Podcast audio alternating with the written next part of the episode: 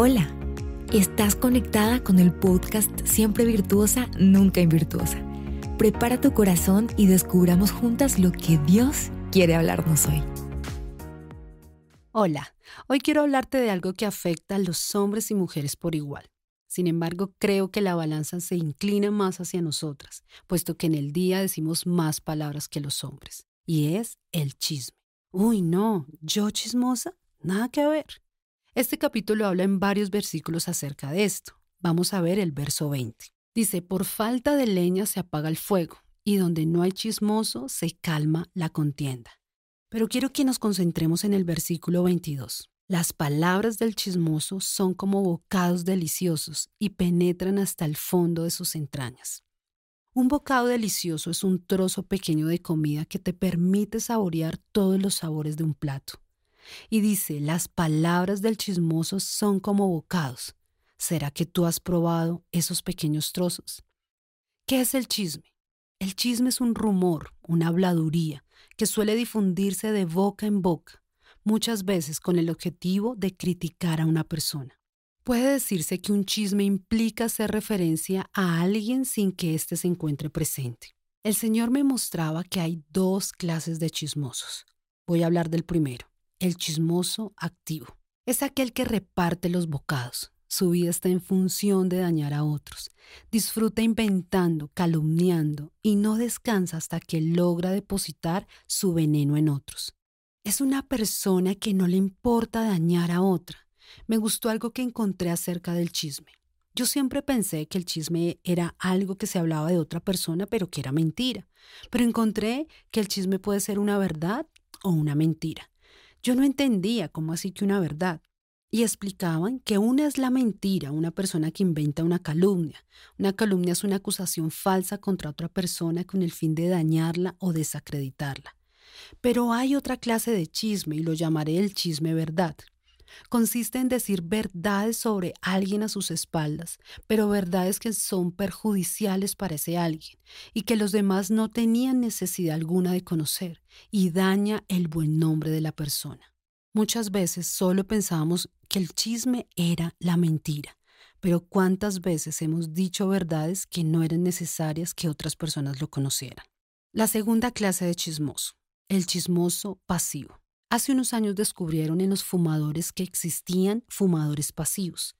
Son personas que no fuman directamente, pero están expuestos mucho tiempo al humo del tabaco y que ellos estaban en más riesgo que los fumadores directos. Esto es impresionante. El Señor me mostraba que con el chisme es igual.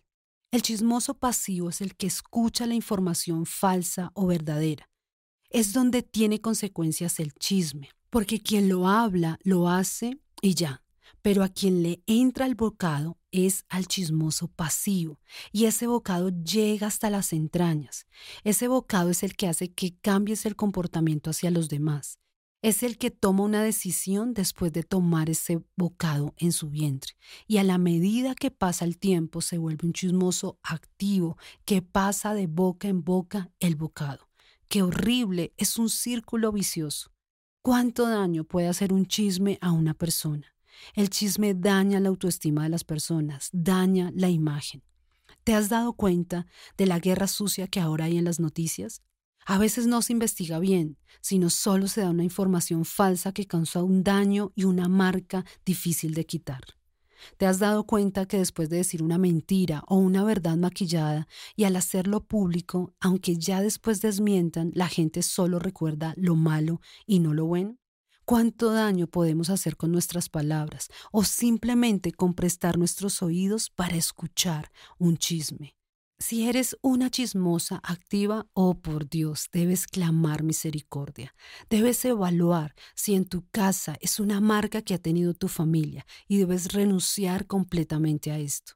Si eres una chismosa pasiva, debes renunciar. Debes mirar quién es tu círculo cercano ¿Quién es esa persona que alimenta esos bocados en ti y que tal vez tú los estás escuchando y te estás haciendo más daño que la persona que está dando el chisme?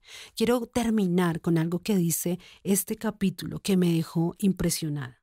Luego de hablar que el chisme es como un bocado, dice, Como vasija de barro revestida de escoria de plata, así son los labios ardientes y el corazón perverso. El que odia disimula con sus labios, mas en su corazón acumula engaño. Cuando su voz sea agradable, no le creas, pues hay siete abominaciones en su corazón. Aunque su odio se cubra con engaño, su perversidad será descubierta en la asamblea. El que cava un hoyo caerá en él, y el que hace rodar una piedra sobre él volverá. La lengua mentirosa odia a los que los oprime, y la boca lisonjera causa ruina. Este capítulo termina hablando de una persona que tal vez odia, pero sus palabras son lisonjeras, sus palabras son palabras chismosas, son bocados que hacen daño a las personas. Hoy debes determinarte ser una mujer que guarda sus oídos al chisme y que guarda su boca de hablar incorrectamente de otra persona. Cuando una persona expande un chisme, lo lleva de un lado a otro, no se imagina el daño que está haciendo. Es un daño irreparable. Pero hoy toma la determinación de cerrar tus oídos a lo incorrecto, a las palabras incorrectas, a las palabras de injuria, de calumnia. Y tú si eres una persona que te gusta andar en chisme, hoy el Señor está confrontando tu vida y es una determinación que debes tomar, cerrar tu boca y no hablar mal, porque la Biblia nos enseña que lo que nosotros sembremos, eso también vamos a cosechar. No esperes cosechar calumnias, no esperes cosechar cosas incorrectas más adelante, sino que hoy toma la determinación de renunciar a esa naturaleza de chismoso y permitir que tus palabras siempre sean de bien y no de mal hacia las personas. Bueno, espero que hayas aprendido mucho el día de hoy. Se acerca el día final de nuestro devocional, pero cada día Dios está marcando algo en nosotras y sé que Dios cumplirá la obra completa en cada una de ustedes. Dios te bendiga. Mañana nos escuchamos. Gracias por ser parte de esta gran aventura de cambio. Dios aún tiene mucho más para nosotras. Conéctate diariamente con nuestro podcast.